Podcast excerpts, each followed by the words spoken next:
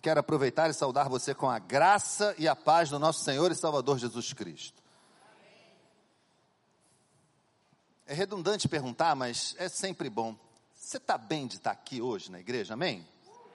Faz sentido para você tudo que está acontecendo aqui? É coerente no teu coração, na tua mente? Você está tendo a oportunidade de louvar ao Senhor sinceramente? As canções têm tocado teu coração? Eu sei que muitos chegam aqui aflitos, chegam aqui com os problemas, aquela, aquela história de ter um porta-problema ali do lado de fora. Isso não existe, não é verdade. Você está sentado aí, o problema está aí com você.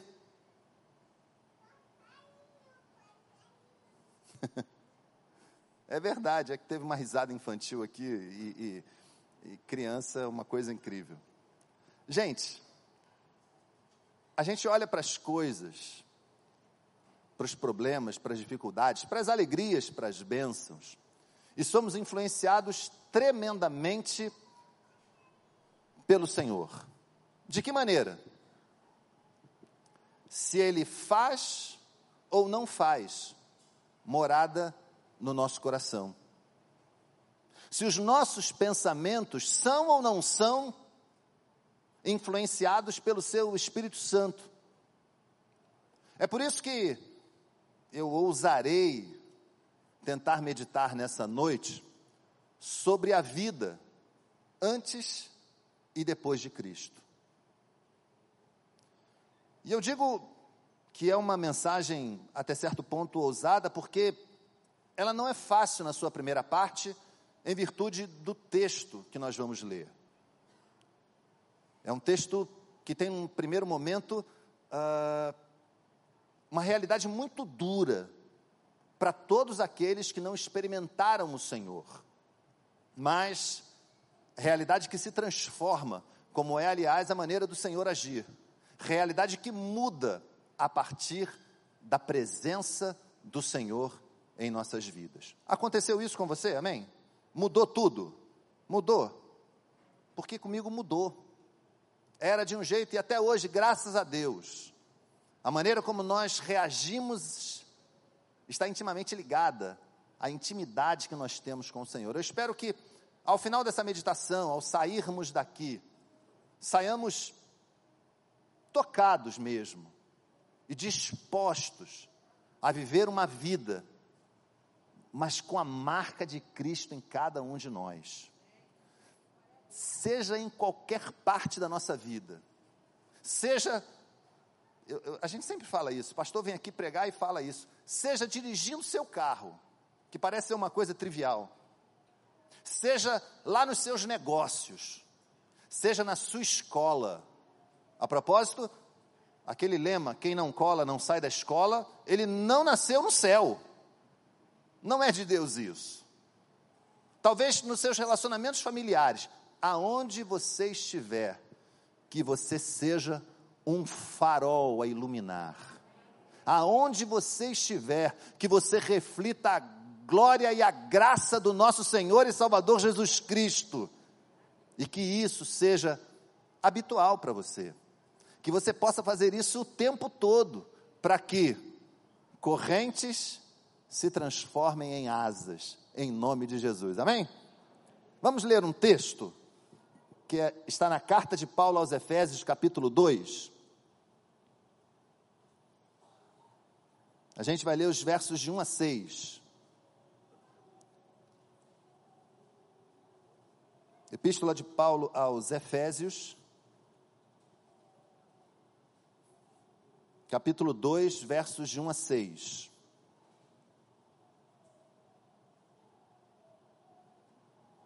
Amém? Vocês estavam mortos em suas transgressões e pecados, nos quais costumavam viver quando seguiam a presente ordem deste mundo e o príncipe do poder do ar, o espírito que agora está atuando nos que vivem na desobediência. Anteriormente, todos nós também vivíamos entre eles, satisfazendo as vontades da nossa carne, seguindo os seus desejos e pensamentos. Como os outros, éramos por natureza merecedores da ira. Todavia, Deus, que é rico em misericórdia, pelo grande amor com que nos amou, deu-nos vida com Cristo, quando ainda estávamos mortos em nossas transgressões. Pela graça vocês são salvos. Deus nos ressuscitou com Cristo e com Ele nos fez assentar nos lugares celestiais em Cristo Jesus. Amém, gente? Começa muito difícil, mas termina da melhor maneira possível. Eu sei que a maioria das pessoas que está aqui e daquelas que estão participando deste culto pela internet, é, certamente conhece a epístola de Paulo aos Efésios. E eu quero contextualizar você um pouquinho, você que não está muito familiarizado, com o momento histórico e cultural daquela época. Efésios era uma grande cidade, talvez a terceira maior cidade daquele tempo, atrás uh, somente de Antioquia e de Alexandria. Era uma cidade com aproximadamente 600 mil habitantes. Não era uma cidade desconhecida para o apóstolo Paulo, ele ficou ali evangelizando, fazendo missões durante três anos, segundo o livro de Atos dos Apóstolos. Era também uma cidade de muita relevância econômica e muito importante no aspecto religioso. Sabem por quê? Era a cidade que abrigava o famoso templo da deusa Ártemis, ou Diana, que era a deusa da fertilidade. E pasmem, esta, este templo era considerado uma maravilha do mundo antigo. Uma das maravilhas do mundo antigo. É um local de muita feitiçaria, de muito misticismo, de muita idolatria. Era também um centro cultural, recebia influência de diversos lugares da região da Ásia e também do próprio Egito. Mas o Império Romano estava presente ali também, uma vez que era instituído naquela cidade o culto ao imperador. Éfeso era uma cidade considerável.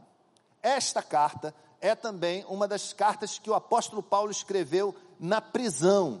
Efésios, Colossenses, Filipenses e a carta a Filemon. Mas vejam, é bem possível que o apóstolo Paulo tenha escrito, pelo menos os, os melhores estudiosos, estudiosos de, de mais renome, dizem que ele estava em Roma quando escreveu essa carta. Se é fato, em Roma ele cumpria prisão domiciliar. Ou seja, era possível que algumas pessoas, ele recebesse algumas pessoas visitando. Isso é narrado lá no finalzinho de Atos dos Apóstolos. E por que, que o apóstolo foi preso, afinal de contas? Ele diz: por pregar o evangelho, por anunciar que o verdadeiro rei não era César e que Cristo já havia chegado para resgatar o mundo do pecado. Por isso ele foi preso. Os crentes daquela região provavelmente ficaram preocupados Ora, se Paulo foi preso, era um dos nossos líderes espirituais, como é que, que vai ser da gente? Paulo então escreve algumas cartas para tranquilizar aquelas pessoas. Mas talvez a, a, a, referência mais importante à carta aos Efésios, gente, é que ela traz um resumo da teologia de Paulo. Ela tem um verso aqui que eu sei que você conhece, pelo menos a maioria de nós conhecemos, que é um resumo, um texto muito especial que reflete toda a teologia da justificação pela fé, a qual o apóstolo Paulo defendia.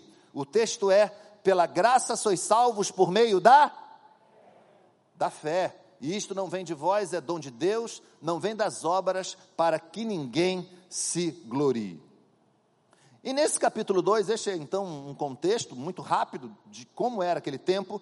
E nesse capítulo 2, o apóstolo começa fazendo uma grande antítese do que era a vida antes e depois de Cristo. E de pronto, eu quero dizer a vocês que impressiona como a vida sem Cristo é ruim. Como a vida sem uma experiência com Jesus é ruim. O apóstolo então aponta para questões muito sérias e eu quero tratar com vocês aqui nessa noite algumas delas. Primeiro, a vida antes de Cristo já era morte. É o que ele diz logo no verso primeiro. Vocês estão mortos, estavam mortos. Agora me permita aqui explicar o que, que ele está querendo dizer com isso. Não é que o apóstolo Paulo estivesse falando de pessoas realmente, fisicamente mortas. A morte que ele está falando aqui é uma morte que nós podemos até imaginar como seja, por ser o oposto da vida. A vida que todos nós deveríamos ter. E é aí que entra a fala do apóstolo. Ele não escreve de pessoas, como eu disse, fisicamente mortas. Ele não descreve pessoas num cemitério, ele descreve pessoas que estavam vivas, mas mortas. Espiritualmente falando, eram pessoas que não sentiam nada, pessoas que não estavam conectadas com Deus, pessoas cuja conexão com Deus estava rompida e por isso elas estavam mortas. E essa morte separava aqueles homens de Deus, e essa morte separava aquelas pessoas do Criador. E como eles estavam desconectados, eles não sentiam o que deveriam sentir de verdade eles não conseguiam apreciar as coisas de Deus. O pastor Augusto Nicodemos faz uma ilustração é, da pessoa morta num velório. Que você encosta, ela não sente mais nada. Tem ali uns chumaços de, de, de, de, de algodão no nariz, a gente sabe que não é para não deixar vazar aqueles líquidos que o corpo começa a produzir após a morte. Mas a verdade é que aquela pessoa também não sente mais cheiro algum. Pode ali o seu filho chorar, a sua esposa chorar, o seu marido chorar, o filho chorar pela mãe, a mãe chorar pelo filho, que aquela, aquele corpo que está ali não escuta mais. Na realidade espiritual é exatamente desse modo, meus irmãos. Nós, sem Cristo, não percebemos as coisas. Deus se manifesta do nosso lado e a gente não tem sensibilidade espiritual para detectar isso. Deus está fazendo maravilha ao nosso redor e a gente está ali, ó, olhando para as coisas sem ao menos atinar que o Senhor está nesse lugar. E o que que acontece? Essas pessoas sem Cristo, mortas, se entregam ainda mais às suas transgressões e pecados. Por isso, a boa pergunta desse momento inicial: você está vivo ou está morto? Aliás, faça o seguinte, com toda, com todo cuidado, pergunta para a pessoa do seu lado aí, ó, você está vivo ou está morto? É, e não diz, ó, não vale responder, você não está vendo que eu estou vivo? Porque, porque era disso que Paulo falava. Pessoas que aparentemente estavam vivas e que na realidade estavam mortas. A vida antes de Cristo, gente, é escravidão é isso que o apóstolo Paulo está dizendo.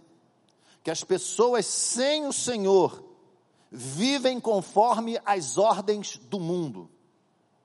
Significa dizer que o mundo manda fazer uma coisa e as pessoas sem Cristo fazem, como numa correnteza. Vão abraçando a correnteza, deixam-se levar pela correnteza e são escravas dessas circunstâncias. Mas o pior, o pior ainda não é isso. O pior é que parece que Paulo está se referindo a pessoas que adotam isso como um estilo de vida, não uma questão ocasional. Não é um caso fortuito, não é numa ocasião ou outra. São pessoas que adotam a escravidão ou são escravas, porque não têm a Cristo, em quaisquer circunstâncias da sua vida. Essa é a grande tragédia são escravas no lazer, são escravas nos relacionamentos familiares, são escravas no trabalho, são escravas na família. Relacionamentos de pais e filhos como escravos, relacionamentos de esposos e esposas como escravos, relacionamentos eclesiásticos. Olha, duro falar isso, como escravos. São escravos no mundo. E talvez está ainda uma situação também estarrecedora, é que muitas dessas pessoas, meus irmãos e irmãs, acreditam que não são assim. Acreditam que essa realidade que Paulo está falando aqui não é com eles. Afirmam viver em plena e total liberdade. Olha, me desculpe a sinceridade, mas pessoas sem Cristo não estão nem vivas e não são livres. A vida sem Cristo, eu achei boa a fala do pastor Douglas. Trazendo para o lado oposto, pessoas sem Cristo estão encaixotadas dentro de uma prisão. Não tem escolha. Pessoas sem Cristo vão repetindo as coisas que são feitas pelos outros não tem criatividade, fluência na vida. E eu quero dizer a você que o Senhor Jesus Cristo é capaz de libertar você. Talvez você já tenha tido uma experiência com Ele. Talvez você em algum momento tenha declarado que Ele é o Senhor da tua vida, mas as coisas hoje não são bem assim. Você faz uma retrospectiva aí agora, segundos fazendo retrospectiva, e você chega à conclusão: pois é, pastor, eu realmente. Deixa eu dizer uma coisa aqui para você, guarda isso no teu coração, porque é a palavra de Deus, mesmo, literalmente, guarda isso. Se, pois, o Filho vos libertar, verdadeiramente sereis livres. Você recebe essa palavra? Amém? Você recebe? tem a ver com aquilo que o Senhor pode e quer fazer no teu coração, na tua vida. Podem chegar aqui os pastores mais eloquentes, pode chegar aqui o próprio Jesus em pessoa, se isso fosse possível. Mas se você não abrir teu coração, não abrir a tua mente, você vai continuar mortinho da Silva, mas morto, completamente morto. Ao passo que nele você pode encontrar liberdade.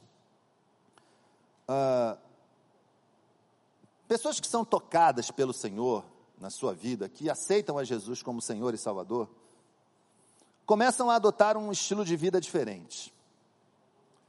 Eu conheço um casal aqui na igreja, e aliás é muito bom que seja assim, aqui dessa igreja.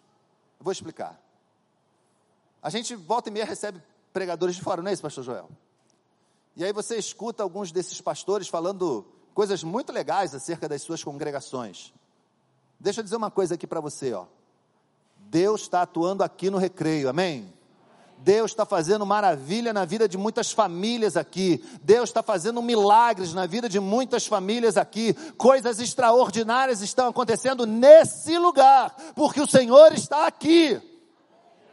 Eu não tenho dúvida disso. Era o pico da pandemia. E esse casal, eu falei que não ia falar o nome, mas estou quase falando. Esse casal, o, o, o esposo estava, ajudou muito um rapaz na pandemia. E a pandemia foi um período de muito medo. Agora parece que a gente está se liberando um pouquinho mais. As taxas estão caindo, graças a Deus, não é? As taxas estão caindo e assim a gente está um pouquinho mais confiante. Mas em algum momento dava um pouco de medo, não dava? A gente ficava com muito receio. Pois esse rapaz, é, é, ainda que com todo cuidado, esteve muito perto de um amigo que teve Covid. Deu a assistência que podia dar, fez o que podia fazer por esse amigo. E esse, esse amigo ficou bom. Esse amigo ficou bom. E um dia toca o telefone desse, desse do esposo, né, desse casal que eu estou falando. E. Oi, Márcio, vou falar, Márcio. Oi, Márcio. Você está em casa? Aliás, quem atendeu foi a esposa. Ah, ele está aqui, mas ele, ele ah, olha, desce aqui que eu preciso falar com ele. Ah, e ele, num curso, estava enrolado, fazendo trabalho online, porque tudo virou online, né? Tem, você tinha aula online, supervisão online, tudo online. Aí ele desceu. E o rapaz que ele ajudou na pandemia, enfermo, é, falou: Vem cá, você, eu estou com um carro aqui, você está com vaga na tua garagem aí? Aí ele falou: Não tenho. E eles precisam de um carro, olha isso. Eles não tinham carro. Não tinham carro. Você ainda tem uma, uma vaga? Eu tenho uma vaga sim, porque você quer deixar hoje aqui? Não, rapaz, eu não quero deixar hoje aqui, eu quero te dar esse carro. Eu quero te dar esse cara. Não, não, não. Você não vai fazer isso, não posso aceitar. Ah, vai aceitar sim. Ah, vai aceitar. Você abençoou minha vida e Deus ficou me incomodando. Você tem que abençoar a vida dele também. Você tem que abençoar a vida dele também. E o rapaz falou que Deus descreveu até o carro, gente. Deus é demais, né? Deus descreveu até o carro. Eu não sei se falou a quilometragem também, né? Já pensou? Por quê? duas famílias escolheram ouvir o Senhor. Porque duas famílias escolheram a vida depois de Cristo e escolheram viver essa vida integralmente, gente. Não é tão complexo assim, não. Dá para você. Eu não sei se você vai ganhar um carro, né? Quem sabe? Mas tem coisa que acontece aí, a gente não sabe. Por isso eu queria estimular você, vai para o teu líder de célula e conta a bênção. Ué, vamos começar a compartilhar, olha quanta gente, quem, quem foi abençoado essa semana aí? Levanta a mão. Olha aí, ó. Não precisa ter sido um carro, mas foi um anjo, por que não? Você resolveu um problema na justiça que estava emperrado, que não tinha jeito. Deus está agindo. Mas aqueles que não têm Cristo não têm sensibilidade para perceber. Aqueles que não têm Cristo não entendem as coisas, mas aqueles, depois de sua vida ter sido depositada aos pés do Senhor, conseguem enxergar com olhos da fé, com olhos espirituais, aquilo que o Senhor está fazendo nesse lugar. Amém, gente? E eu tenho certeza que pode fazer na tua vida também. A manifestação da graça do Senhor, a manifestação do poder do Senhor, a manifestação das misericórdias do Senhor, e isso não cessa, é todo dia. Mas o apóstolo Paulo continua aqui a sua narrativa terrível, e ele nos assegura que a vida antes de Cristo é uma vida de desobediência. E deixa eu dizer uma coisa aqui para você, sem não, não, não, não fique chateado com isso mas é verdade.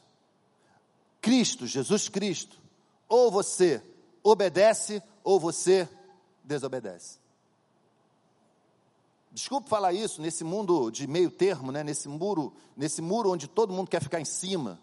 Não há essa possibilidade na vida cristã. Ou nós vivemos uma vida segundo o padrão do nosso Senhor Jesus Cristo, pautada na palavra de Deus, ou a gente está do outro lado.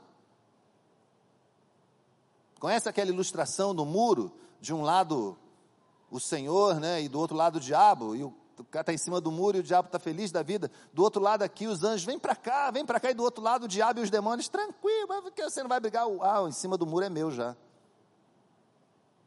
Não fica em cima do muro, não. Escolhe obedecer. Escolhe obediência ao Senhor, porque nada é relativo, gente na obra de Deus, na vida cristã, nada é relativo. Desobediência tem preço, e talvez o pior deles seja a separação, parecido com o que Isaías vai dizer lá no capítulo 59, que as nossas iniquidades, os nossos pecados fazem separação entre nós e o nosso Deus. Por isso eu pergunto a você: quer a bênção de Deus na tua vida? Obedece a Ele. Quer que o Senhor faça maravilhas, sinais, marcas? obedece, escolhe obedecer a Deus. Ele nos manda ser honestos, verdadeiros, íntegros, ter boa índole. E na hora de tomar uma decisão, você consegue pensar sobre isso.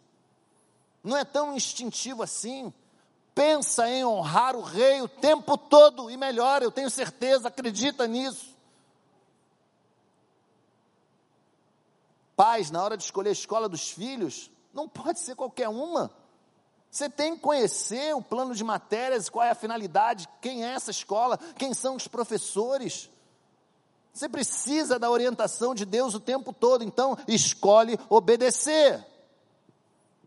Agora, escolhe obedecer a Deus em todas as áreas da tua vida. A palavra de Deus é muito clara, gente. Mas muito, mas muito clara. Se alguém está em Cristo, as coisas velhas já passaram e. Diga, me diga aqui, você falou tudo? Você não falou só uma parte, não? Só uma parte se fez nova? Só metade se fez nova, pronto. 80% se fez novo. Não, tudo se fez novo. O impacto do Senhor na nossa vida, aqueles que o recebem como Senhor e Salvador, precisa afetar você por inteiro precisa afetar você completamente. Tudo, tudo, absolutamente tudo, precisa ser influenciado.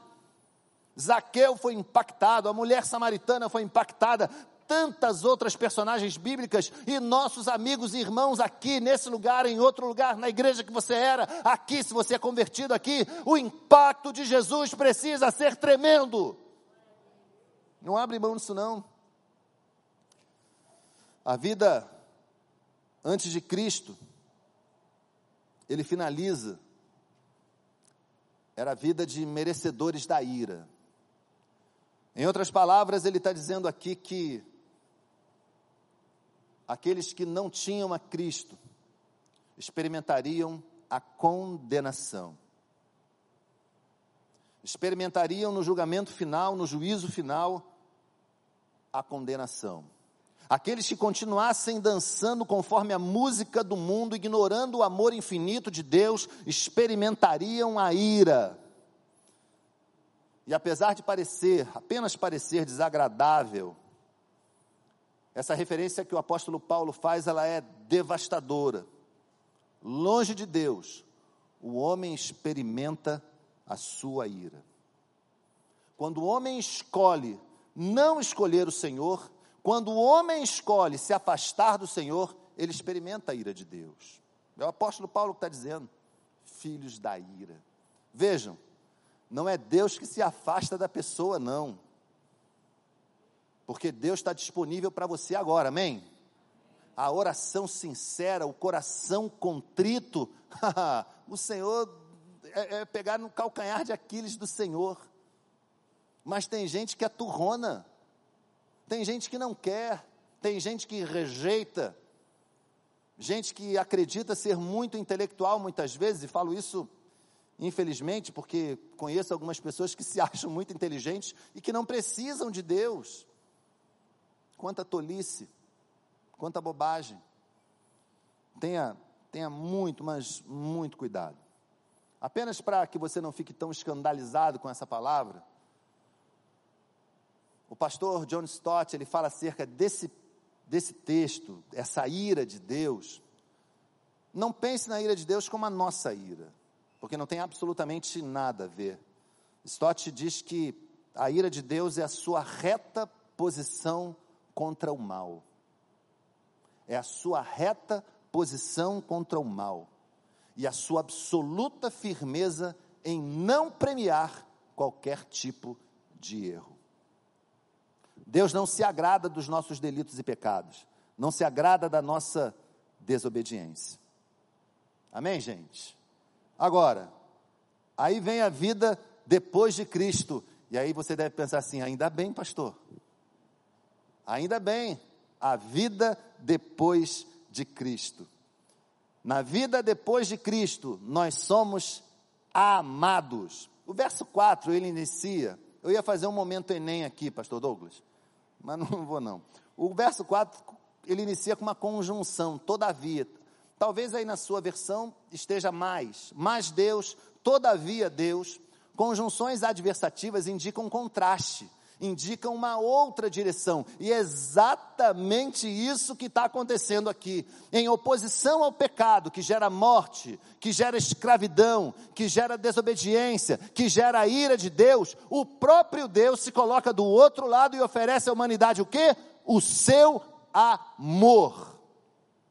Aliás, gente, o centro da mensagem cristã o centro da mensagem de restauração da humanidade está resumido num verso que talvez você conheça. João 3,16, vamos lá? Porque Deus, tal maneira, para que todo aquele, mas tenha a vida eterna.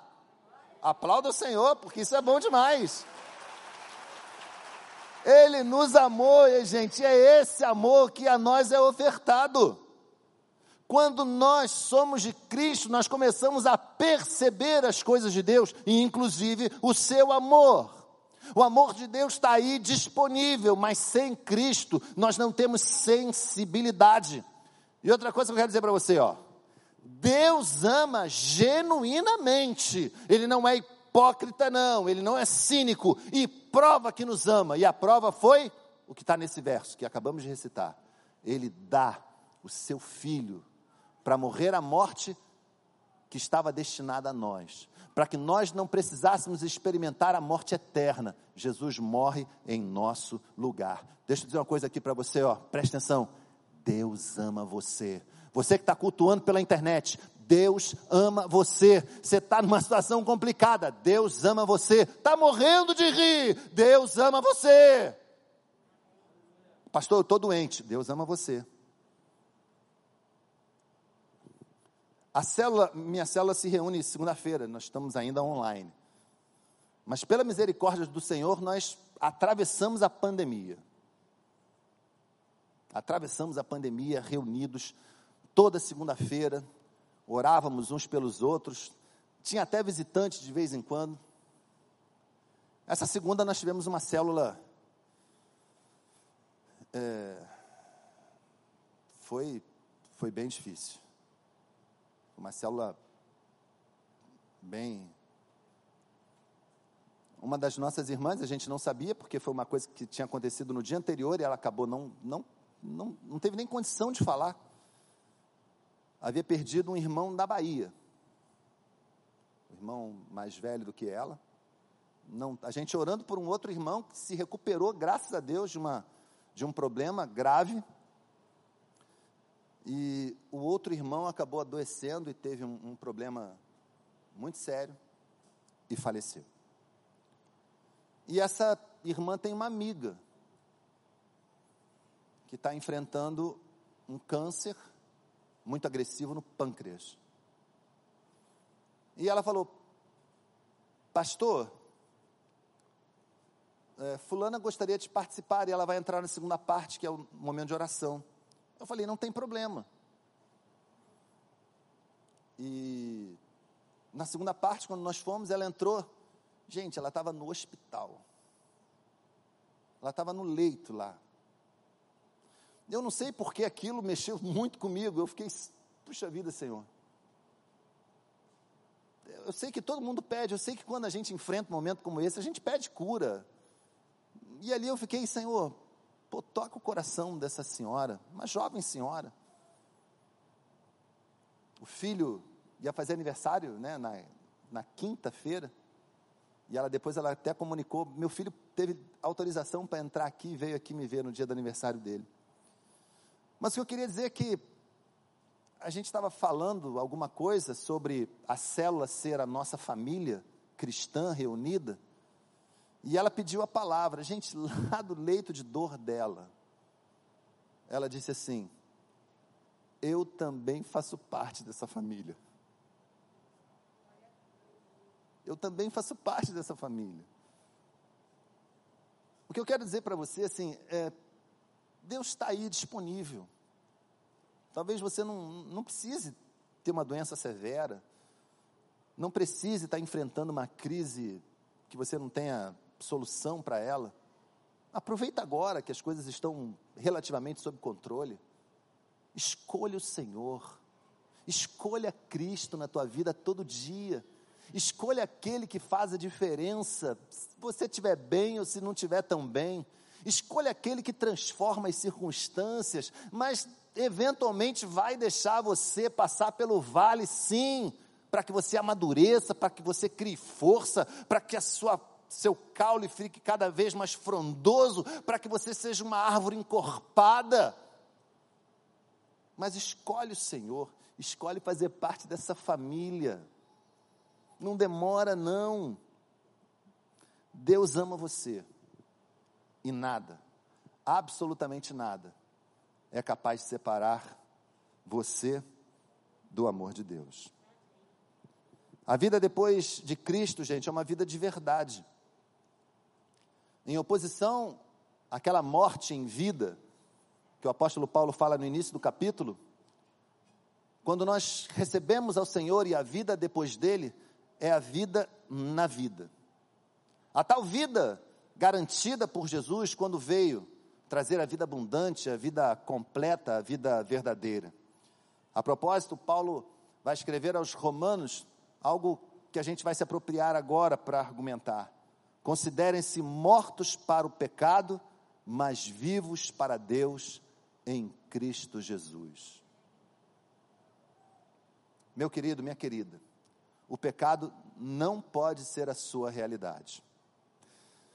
Eu sou do tempo, e toda vez que eu falo isso, né, a gente sente que o tempo está passando, mas eu sou do tempo em que algumas pessoas oravam. Se você, como eu, você pertencia a alguma igreja menor, né, que as pessoas iam mais à frente, lembra dessa época? As pessoas iam à frente para orar, e aí volta e meia alguém ia lá, Senhor, perdoa a nossa multidão de pecados, lembra disso?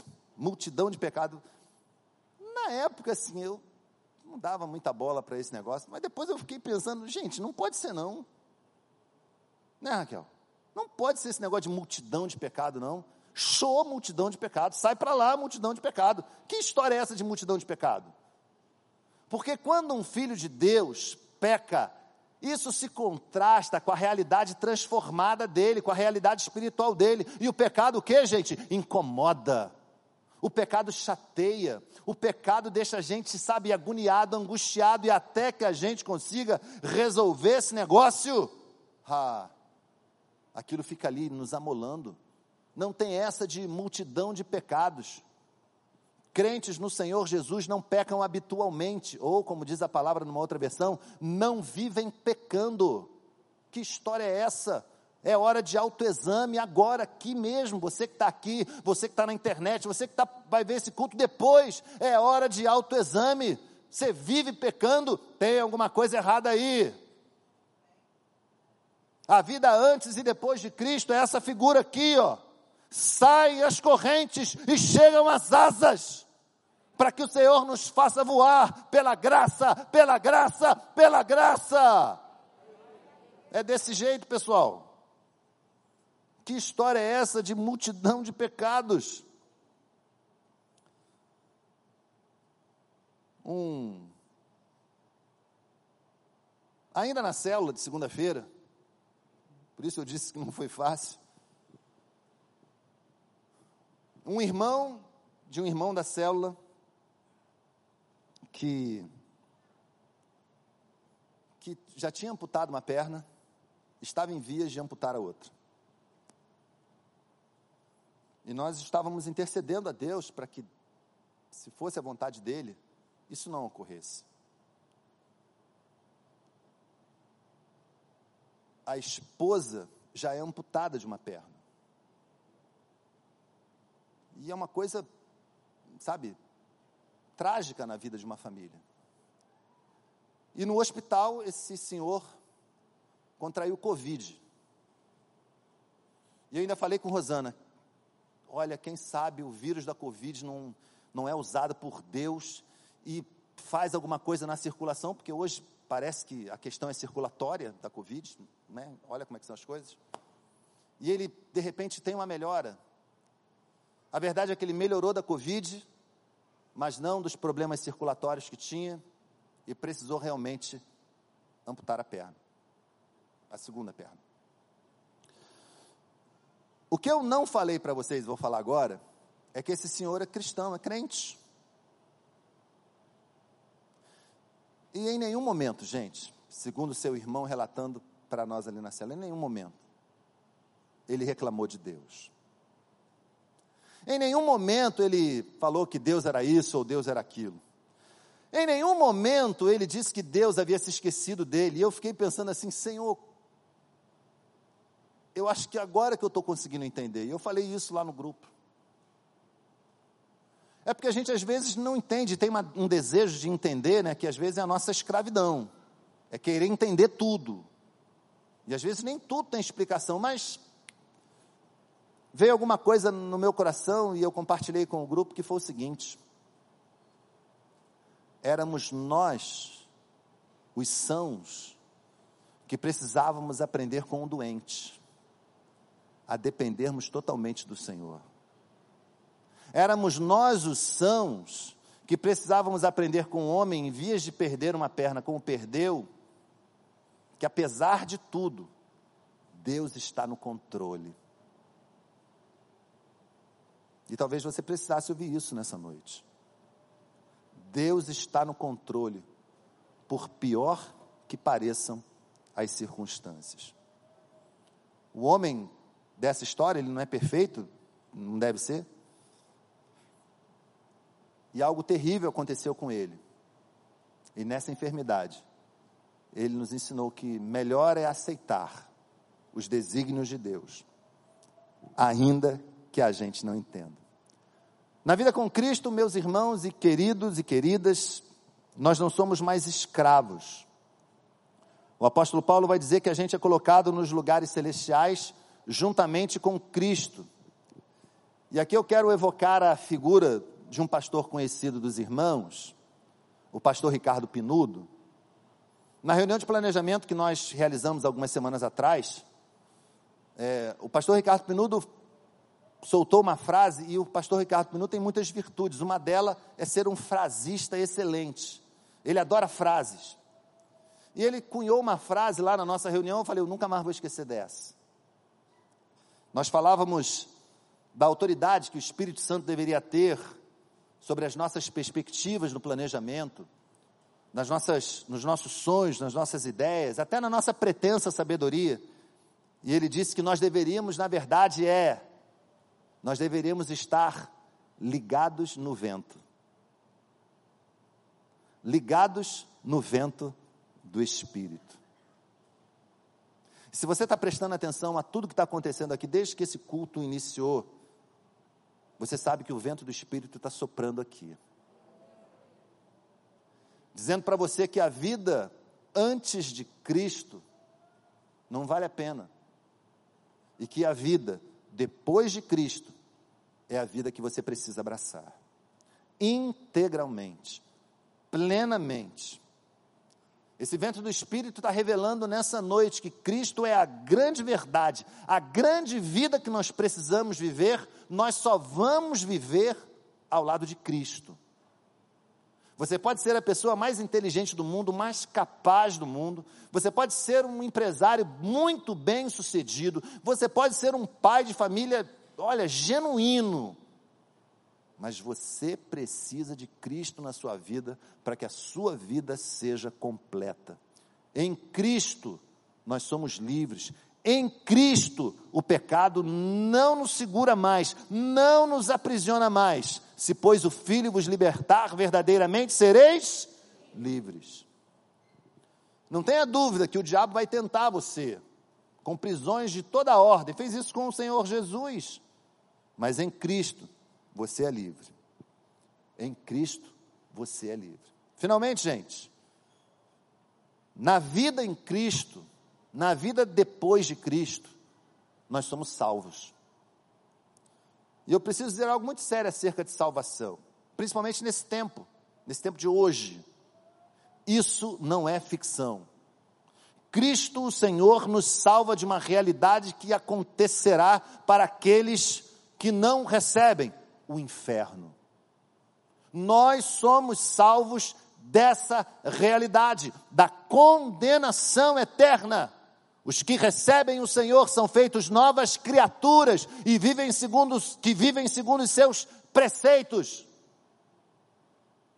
E somos todos livres do mal. Eu gosto muito da ideia desde cedo Gosto muito da ideia de que Cristo nos ajuda a viver uma vida melhor agora. Eu gosto muito de pensar assim. Mas é inegável a realidade espiritual pós-morte. O inferno é uma realidade para aqueles que não têm o Senhor. Falamos isso hoje nos batismos pela manhã. É o Senhor Jesus que diz: quem crer e for batizado será, mas quem não crer será condenado condenado.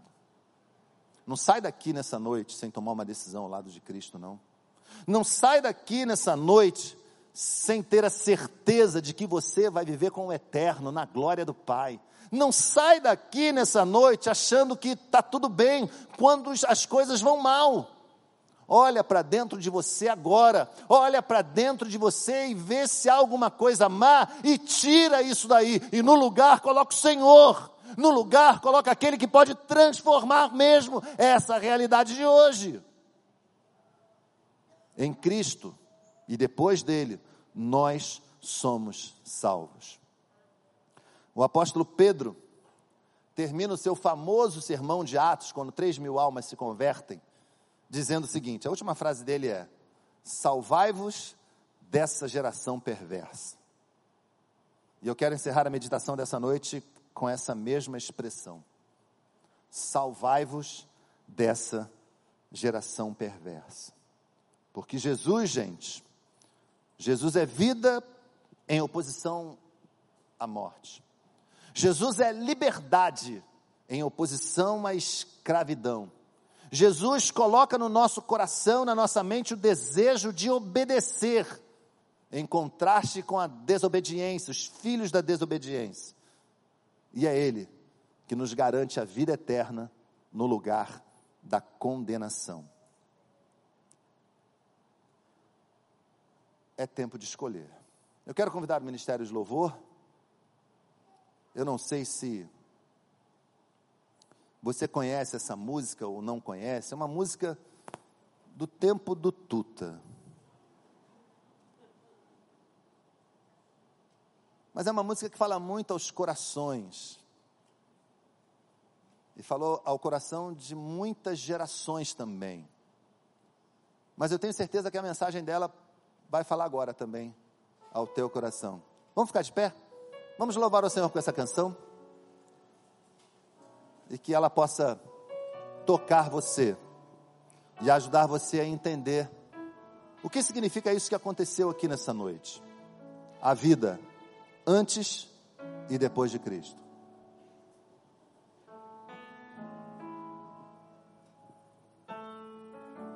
Jesus Cristo mudou meu viver.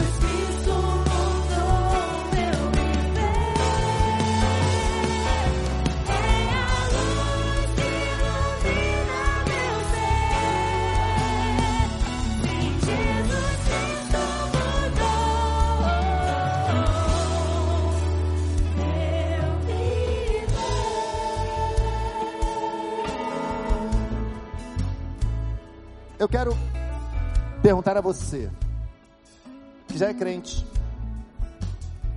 que eu não sei há quanto tempo atrás tomou uma decisão ao lado de Jesus, mas identifica na sua vida